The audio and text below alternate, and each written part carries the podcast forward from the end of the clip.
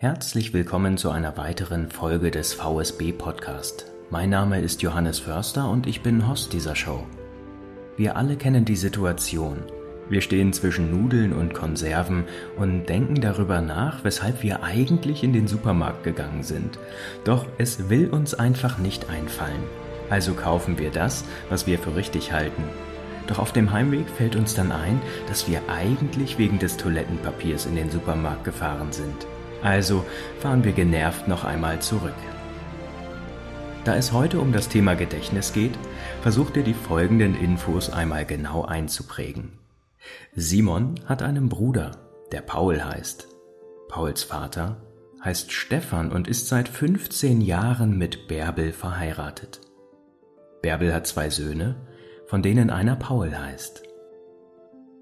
Um zukünftig Zeit und Nerven zu sparen, habe ich heute Daniel Jaworski zu Gast. Er ist dreifacher Weltmeister im Gedächtnissport und ist seit 1999 als Trainer für Privatpersonen und nun auch für Unternehmen tätig. In den nächsten Minuten versuche ich ihm ein paar Tipps und Tricks zu entlocken, damit auch du ohne Einkaufsliste an alles denkst. Lieber Daniel, schön, dass du heute hier bist. Ja, vielen, vielen Dank. Ich freue mich auch, Johannes, dass ich hier sein darf und bin gespannt. Ja. Zugegeben, eine Einkaufsliste ist natürlich ein total banales Beispiel für eine Kernfähigkeit, die unser Leben so viel entspannter machen kann und wird wahrscheinlich auch deiner Expertise nicht gerecht. Gedächtnistraining ist insbesondere für Menschen hilfreich, die sich fort- und weiterbilden oder sich eben auf eine Prüfung vorbereiten. Ich selber bilde mich ja regelmäßig weiter und kenne das bedrückende Gefühl, die Sorge vor dem Blackout vor einer Prüfung ziemlich gut. Genauso kenne ich die Tage, an denen ich zwar lerne, aber einfach nichts in meinen Kopf will. Beides sind negative Gefühle, die ich durch ein gut trainiertes Gedächtnis vermeiden könnte. Nimm uns doch mal mit auf die Reise. Wie bist du denn eigentlich zu dem Thema Gedächtnistraining gekommen und was begeistert dich daran? Ja, das ist schon sehr, sehr lange her, 1999. Und da bin ich eigentlich so, so ein Impuls gab es von so einem Lehrer. Ich war immer noch ein bisschen so fantasiebehaftet, alles Mögliche. Und es hat ein Lehrer mitbekommen. Und der hat mir gesagt, stell dir mal bitte eine Zahl als ein Bild vor. Das habe ich getan. Ich habe mir eine Eins als einen Stift vorgestellt, also eine bildhafte Assoziation. Unser Gedächtnis mag keine Zahlen, deswegen müssen wir was Schönes haben, Bilder, Melodien, Form, etwas.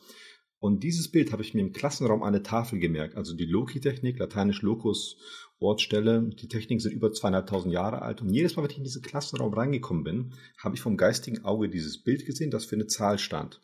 Und so sind im Laufe der Zeit viele Techniken hinzugekommen, Autodidakt, alles selbst geeignet im Selbststudium und dann auch 1999, 2000 angefangen mit bisschen Privatcoaching und dann sind die Unternehmen dazu gekommen und das ist dann so ein ja, so eine Passion geworden. Und was mich halt fasziniert daran, ist, dass wirklich jeder Mensch ein Genie ist. Jeder Mensch hat ein unheimliches Potenzial.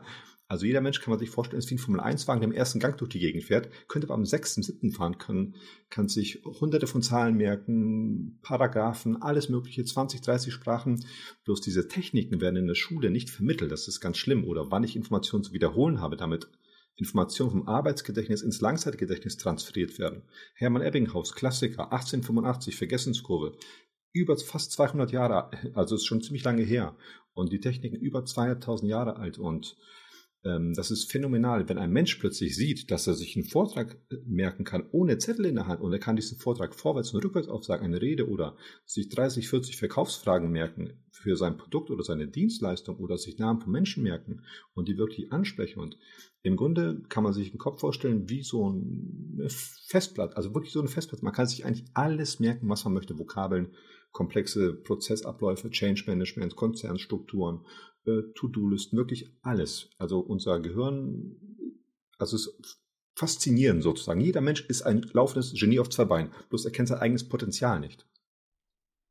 Jetzt hast du schon ganz viele Techniken angesprochen und uns einen Einblick gegeben in deine persönliche Historie.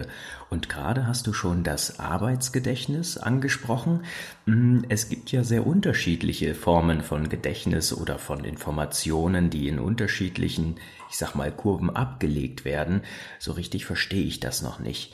Kannst du meinem sechsjährigen Ich erklären, wie das mit dem Merken eigentlich funktioniert und das mit ganz einfacher Sprache? Ja, das ist eigentlich, wenn man sich das Merken an sich oder das Lernen an sich anschaut, unabhängig jetzt von Merktechniken, in Kombination mit Merktechnik ist es der heilige Gral, aber unabhängig davon. Unser Gehirn vergisst schon anatomisch bedingt nach circa 50 Minuten die ersten Informationen. Das ist ganz schlimm. Das ist bei uns Menschen normal. Wir denken, wir haben, also das ist normal. Neues Faktenwissen geht schnell verloren. Und Ebbinghaus war ein deutscher Psychologe, Schrägstrich Lehrer, der hat sich 1885 die Frage gestellt, warum wir Informationen vergessen und was wir dagegen tun können. Und er hat bestimmte Intervalle mit Studenten herausgefunden, wann Informationen wiederholt werden sollten, damit diese vom Arbeitsgedächtnis ins Langzeitgedächtnis gehen und dass man nicht andauernd neu startet. Und Ebbinghaus hat herausgefunden, das heißt, wenn wir eine Fortbildung haben oder eine Weiterbildung morgens oder eine Vorlesung, wir kommen nach Hause oder das Hotelzimmer, sofort am selben Tag wiederholen. Was passiert? Informationen gehen nicht verloren, die werden gefestigt. Nach 24 Stunden machst du die zweite Wiederholung. Was passiert? Informationen werden gefestigt und gehen nicht verloren. Und abhängig von der zweiten Wiederholung nach 24 Stunden, wenn du sagst, wow, das ist ein tolles Thema, das interessiert mich, hat Spaß gemacht, es ist vieles hängen geblieben, dann kannst du die dritte so nach vier, fünf Tagen machen und dann die vierte nach sechs, sieben Tagen. Also Ebbinghaus sagt in circa einem Monat sieben Intervalle in kurzen Abständen und danach vergrößern. Und wenn du merkst, zum Beispiel nach 24 Stunden, dass das, oh, das Thema war ziemlich komplex und ich habe viel vergessen, das ist Code Red. Vergessen ist nicht unbedingt schlimm. Vergessen ist auch gut. Vergessen zeigt ja eine Analyse, was nicht hängen geblieben ist. Das heißt, du musst nicht andauernd das wiederholen, was du schon kannst, sondern kannst im Fokus vergessen, warum. Oder Schmerzen sind auch nicht schlecht. Wenn ich Schmerzen nicht spüren würde, würde ich nicht merken, dass ich mir den Arm geschnitten habe und ich könnte kein Pflaster drauf machen. Es zeigt mir eine Schwachstelle, die ich reparieren kann. Im Gehirn das Gleiche. Und im Grunde wir vergessen nur, weil wir nicht richtig wiederholen. Oder wenn ich Montag eine Fortbildung habe und am nächsten Montag, sieben Tage später, nochmal das wiederhole, dann starte ich im Grunde eigentlich fast immer von vorne. Ebbinghaus Vergessenskurve untersucht an der Universität Göttingen 2020 eigentlich auch alle Merktechniken. Und wenn ich Ebbinghaus berücksichtige beim Lernen oder in Kombination mit Merktechniken, dann bin ich auf der sicheren Seite, weil ich nicht, nicht andauernd neu starten muss. Ich kann mir wirklich alles einprägen und habe die Informationen ja, im Langzeitgedächtnis angesiedelt sozusagen. Und Ebbinghaus ist der heilige Gral fürs einfache Merken lernen. Das ist ganz spannend, dass du sagst, dass Ebbinghaus im Prinzip seine Studien 2020 veröffentlicht nee, nee, hat. 1885 schon. 18, okay, alles untersucht, klar. Untersucht an der Universität Göttingen Medizin nochmal auf die Wirksamkeit, alles Mögliche. Okay, okay, ich hatte mich schon gewundert, weil du eingangs sagtest, dass die Merktechniken ja so alt seien. Ähm, wenn wir uns jetzt mal auf die Begriffe, die du genannt hast, fokussieren, dann haben wir ja so etwas wie ein Arbeitsgedächtnis, ein Ultrakurzzeitgedächtnis, Kurzzeitgedächtnis, das Langzeitgedächtnis. Wie ist da die Reihenfolge? Ich stelle es mir so vor, dass wir über unsere fünf Sinne eine Information aufnehmen und da möglichst viele auch involvieren, damit eine Information für uns irgendwie greifbar wird. Also so wie du es schon gesagt hast, wir können uns Zahlen nicht so gut merken, sondern transferieren die Zahlen in Bilder, um dort für das Gehirn alles etwas ein bisschen greifbarer machen. Wie funktioniert das auf neurobiologischer Ebene? Ja, das Ultrakurzzeitgedächtnis, das ist die Anfangsstufe, sozusagen das allererste, das kennt eigentlich fast jeder, da bleiben Informationen ein paar Sekunden hängen, ein paar Augenblicke und dann sind sie weg. So ein Klassiker ist, ich gehe aus dem Haus, schließe die Tür ab, gehe ein paar Meter, habe ich abgeschlossen? Oder ich lege mein Handy hin, ein paar Sekunden, wo ist mein Handy? Das muss aber nicht sein. Ein kleiner Tipp, wie man das, wie das nie wieder passiert. Und zwar wir machen das, aber wir sind bewusst ganz woanders. Das heißt, wir schließen die Tür ab, aber denk an den Stau oder an die Präsentation. Ich lege mein Handy hin, aber es klingelt an der Tür. Das heißt, ich werde abgelenkt. Ab heute, Tipp, nur bei diesen wichtigen Sachen, Tür abschließen, Handy hinlegen, Geldbörse, Schlüssel hinlegen, Tankanzeige, nur bei diesen wichtigen Sachen eine Millisekunde darauf achten, was meine Hand macht, wo mein Auge, also dass ich das bewusst wahrnehme und ihr werdet merken, das wird nicht mehr passieren. Der Schlüssel wird nicht mehr verloren gehen und ihr werdet nicht mehr zurückgehen, um die Tür abzuschließen. Genau, das ist unser Ultra-Kurzzeitgedächtnis oder neue Informationen. Die sind auch da eigentlich ziemlich angesiedelt halt und viele Sachen gehen verloren. Deswegen ist die Vergessenskurve so elementar wichtig. Und im Arbeitsgedächtnis, das ist so die nächsthöhere Stufe sozusagen, da bleiben Informationen schon ein bisschen länger hängen. Stunden, Tage, vielleicht Wochen. Und das Lernen oder Merken ist auch abhängig von Emotionen, wie ich dem Thema gegenüber eingestellt bin. Die Menschen sind autosuggestiv sozusagen. Wir können selbst programmieren. Wenn mich ein Thema interessiert, kann ich viele Sinne einpacken, halt hören, sehen. Ähm, tun, haptische Sachen, alles Mögliche. Das sind alles ja kleine Booster sozusagen, die diese Information wiederholt oder nochmal verankern, festigen. Je mehr Sachen ich involviere, umso besser ist das für das Gedächtnis. Das kann man sich vorstellen, wie so kleine Anker, die an den Synapsen kleben bleiben. Aber das Wichtigste, das Allerwichtigste, unabhängig von diesem Typ, der ich bin, ob ich lese, ob ich höre, ob ich also welcher Typ ich bin, ganz wichtig ist es, regelmäßig richtig zu wiederholen, weil das ist, das ist ausschlaggebend sozusagen. Und dann halt auch unser Langzeitgedächtnis. Und da bleiben Informationen für lange, lange Zeit hängen, aber auch wenn ich diese nicht wiederhole, geht die auch irgendwann verloren. Ein Kfz-Mechaniker wird zum Beispiel niemals vergessen, wie ein Motor funktioniert, weil er sich immer damit beschäftigt, immer Wiederholung hat sozusagen. Aber zum Beispiel einige Sachen aus meinem Studium habe ich vergessen, weil ich die nicht mehr benutze halt. Ne? Das ist ganz normal, das ist menschlich. Das kennen wir, glaube ich, alle. Vielen Dank für die Ausführung, Daniel. Als dreifacher Weltmeister im Gedächtnissport hast du eines der leistungsstärksten Gedächtnisse der Welt, das kann man tatsächlich so sagen. Mit welchen Übungen kann die Merkfähigkeit von Otto Normalverbrauchern wie mir denn jetzt verbessert werden, sodass wir uns den zweiten Weg in den Supermarkt ersparen oder aber wichtige Informationen für eine Präsentation nicht auf Karten schreiben müssen? Genau, das sind zwei Sachen elementar wichtig. Einmal das Fundament sozusagen ist abstraktes, verrücktes Denken. Wir müssen außergewöhnlich denken. Das heißt, unser Gehirn vergisst normale Sachen, die sind langweilig, die werden aussortiert sozusagen. Ähm, wir haben zwei Hemisphären, die linke, das ist Fakten, Rationalität angesiedelt. Rechte Hemisphäre Gehirn haben wir Kreativität, Emotion. Und wenn ich es jetzt schaffe, Faktenwissen, Rationalität, Information mit was Abstraktem in Verbindung zu bringen, entsteht im Gehirn ein Feuerwerk. Neue Synapsen bilden sich und die sind die Grundlage der Intelligenz eines Menschen.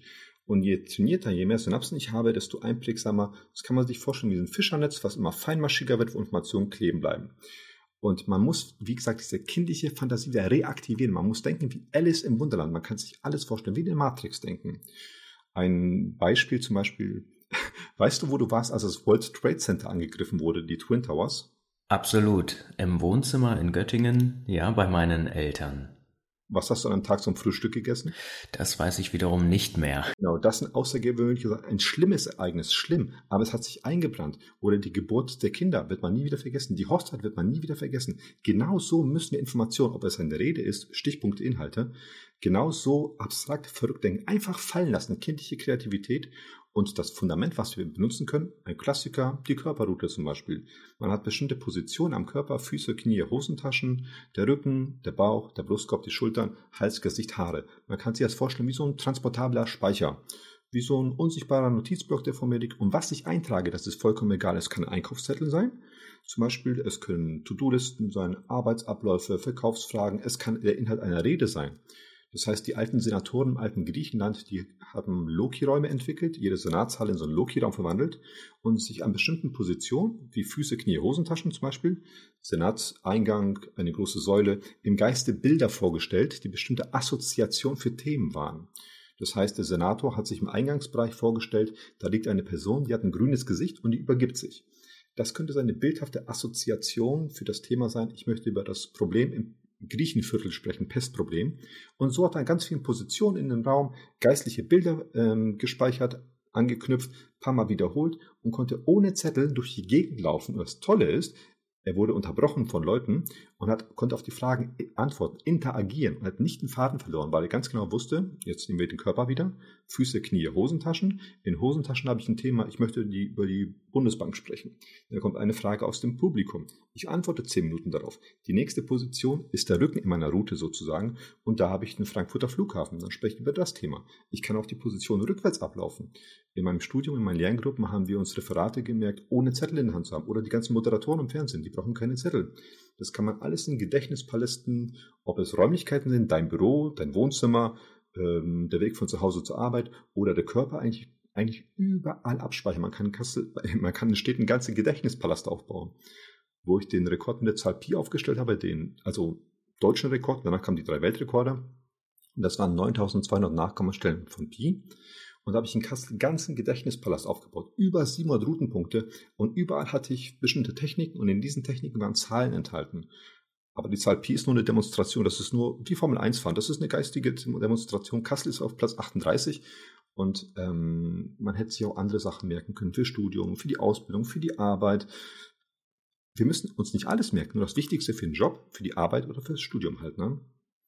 Und im Grunde können wir uns alles merken. Das Wichtigste, das Fundament ist verrücktes, verrücktes, außergewöhnliches Denken, was abstrakt ist, was nicht normal ist. Das bleibt kleben. Normale Sachen wie das Frühstück, das Abendbrot, das geht verloren, das wird, ist langweilig. Ja. Unser Gehirn faszinierend, phänomenal, ein Hochleistungscomputer. Das merke ich gerade und jeder, der sich schon einmal mit der Zahl Pi auseinandergesetzt hat, weiß, was das für eine Leistung ist. Die eigene Merkfähigkeit ist besonders wichtig für Menschen, die sich weiterbilden und Neues lernen, die sich gerne Dinge merken müssen oder beruflich darauf angewiesen sind. Das wurde jetzt ganz deutlich. Das kenne ich auch von mir selber und ich finde, das Bild, was du genannt hast mit diesem Fischernetz, was nach und nach durch jede Wiederholung ein bisschen enger wird, wo die Informationen dann natürlich auch viel schneller hängen bleiben, finde ich fantastisch. Wichtig ist, um das nochmal zusammenzufassen, dass wir im Prinzip sehr abstrakt denken, irgendwie verrückt, auf eine ungewohnte Art und Weise, damit die Informationen, wie eben bei schrecklichen oder wunderbaren Ereignissen in unserem Leben sich irgendwie anhaften und wir uns Bilder einprägen können, die es uns leicht machen, Erinnerungsstützen aufzubauen. Das sind schon mal so ein paar Regeln. Dann hast du angesprochen in diesem Interview, dass wir im Prinzip so schnell wie möglich in einen gewissen Wiederholungsrhythmus übertreten sollen, damit sich die Informationen gut einprägen. Ein erster Impuls wäre hier nach einem Seminar, nach einer Fortbildung oder einer Lerneinheit noch am selben Tag die Informationen noch einmal für sich zu reflektieren, noch einmal reinzugehen und auch zu überprüfen, welche Informationen sind vielleicht noch nicht hängen geblieben. Das aber nicht mit Gram, Wut oder Ärger, sondern als kleines Analysetool. Woran hat es gelegen? Dass genau diese Informationen vielleicht noch nicht ins Langzeitgedächtnis übergegangen sind. Du hast in diesem Interview ebenfalls betont, wie wichtig es ist, dann immer wieder auch Wiederholung mit einzufügen und dass es dann gelingt, Informationen tatsächlich langfristig zu behalten. Okay, gibt es noch weitere bestimmte Regeln, die unsere Zuhörenden jetzt beachten sollten? Also das Wichtigste ist Hermann Ebbinghaus, die Vergessenskurve, wann ich wiederhole, und Merktechnik. Und da gibt es ein, ein Portfolio von verschiedenen Techniken, um sich Zahlen einzuprägen, Vokabeln, Faktenwissen. Und wir können uns wirklich alle Informationen einprägen, die wir benötigen. Das Wichtigste ist wirklich abstraktes, außergewöhnliches Denken. Man muss sie einfach fallen lassen. Das Gehirn wird sagen, ich habe jetzt 50, 40 Jahre rational gedacht, aber wenn ich einen Stift fallen lasse, kann er sich in eine Taube verwandeln und wegfliegen. Man muss denken wie eine Matrix. Es kann alles passieren. Das ist ganz wichtig, diese Hürden abzulegen, dass man im Geiste frei ist und keiner kann in den Kopf reingucken. Man kann positiv denken, negativ, man kann im Kopf alles machen. Und das Wichtigste, was noch elementar wichtig ist, denken in Bildern. Unser Gehirn liebt Bilder. Das heißt, Informationen auf Bildbasis bleiben bis zu 60.000 Mal stärker kleben als die gleiche Information in Textform. Das heißt, ich habe ein schönes Bild, das schaue ich mir 15 Minuten an, dann habe ich einen Fließtext. Der beschreibt dieses Bild im Detail, das lese ich mir durch. Und nach einer Stunde, nach einiger Zeit, wird ein Großteil von Details verloren gehen von dem Text, aber das Bild hat sich eingebrannt. Eine Frage, der Clownfisch Nemo, ist der grün oder gelb? Also ich hätte jetzt gesagt orange-weiß. Genau, genau, orange. Das, das, ist ein Bild, das du im Kopf hast. Genau, deswegen müssen wir immer, wenn ich Hund sage, nicht an das Wort Hund denken. Stell dir deinen Hund vor, in den Farben oder PKW, nicht an das Wort denken, wirklich an den, an den Wagen oder den Wagen vom Nachbarn, an den Wagen vom Fuhrpark jeder Mensch hat Milliarden von Bildern im Kopf. Genau, wenn man sich angewöhnt, diese Bilder in die Erinnerung, in das Wiederholen, in das Lernen mit einzubauen. Unser Gehirn wird sich dahingehend konditionieren, so zu arbeiten, verrückt denken, mit Bildern denken. Es ist wie Muskel, es ist plastisch. Ich kann es trainieren. Über das Gehirn könnte ich noch stundenlang was erzählen und über die Technik auch Monate, Jahre. Aber ich glaube, das würde den Rahmen sprengen. Daniel, jetzt habe ich eine Frage, die deinen beruflichen Alltag betrifft. Ähm, du bist in vielen Fernsehauftritten, Interviews, auch in vielen Podcasts unterwegs. Und in deiner Tätigkeit als Gedächtnistrainer gibt es bestimmt ganz typische Kunden oder auch Kundenanliegen, die dir immer wieder begegnen. Wer nimmt denn deine Dienste so durchschnittlich in Anspruch? Also durchschnittlich sind es ja, B2B, B2C, also Unternehmen, aber auch Privatpersonen. Und ich merke jetzt, seit der Corona-Zeit hat das sehr, sehr verstärkt äh, zugenommen, sozusagen, besonders der private Bereich, weil viele Seminare irgendwie ausgefallen sind. Und äh, in Unternehmen sind es drei Schwerpunkte sozusagen. Einer macht mir am meisten Spaß. Es gibt einen Schwerpunkt für ähm, Vertrieb zum Beispiel, für Verkaufsfragen sich einzuprägen, Namen, alles Mögliche, dass ich beim Kunden keine Broschüren mehr in der Hand habe, wirklich souverän bin, auf alles antworten kann. Dann gibt es einen Part Mitarbeiter, Führungskräfte, Reden, Vorträge, merken, Namen, Abläufe. Aber was mir am meisten Spaß macht, wo ich, wo ich das Fundament, das Rückgrat eines jeden Unternehmens sehe, ist das Nachwuchskräftegedächtnistraining. Das heißt, die Auszubildenden zum Start der Ausbildung fit machen, die haben noch ein großes Potenzial, weil die kommen aus der, äh, die kommen aus der Schule, die haben noch diesen Flow mit Lernen im Blut bisschen, aber die haben diese Techniken in der Schule nicht mitbekommen. Und wenn die so einen Kurs durchlaufen, sind sie gewappnet fürs, für die Ausbildung, fürs Studium, haben alle Skills sozusagen. Nach so einem Seminar mit Azubis haben die circa 300 Informationen im Kopf, können die vorwärts und rückwärts aufsagen, 50 Zahlen von Pi als Demonstration und sind hochbegeistert, weil, die, weil sie ihr eigenes Potenzial nicht kennen und plötzlich, wow, ich kann mir wirklich alles merken, vorwärts und rückwärts. Das Wichtigste ist die Kombination aus Technik und ähm, Wiederholung. Und für sehr, sehr verstärkt auch jetzt Privatkunden und ähm, ja, also der private Bereich außer verstärkt. Mhm.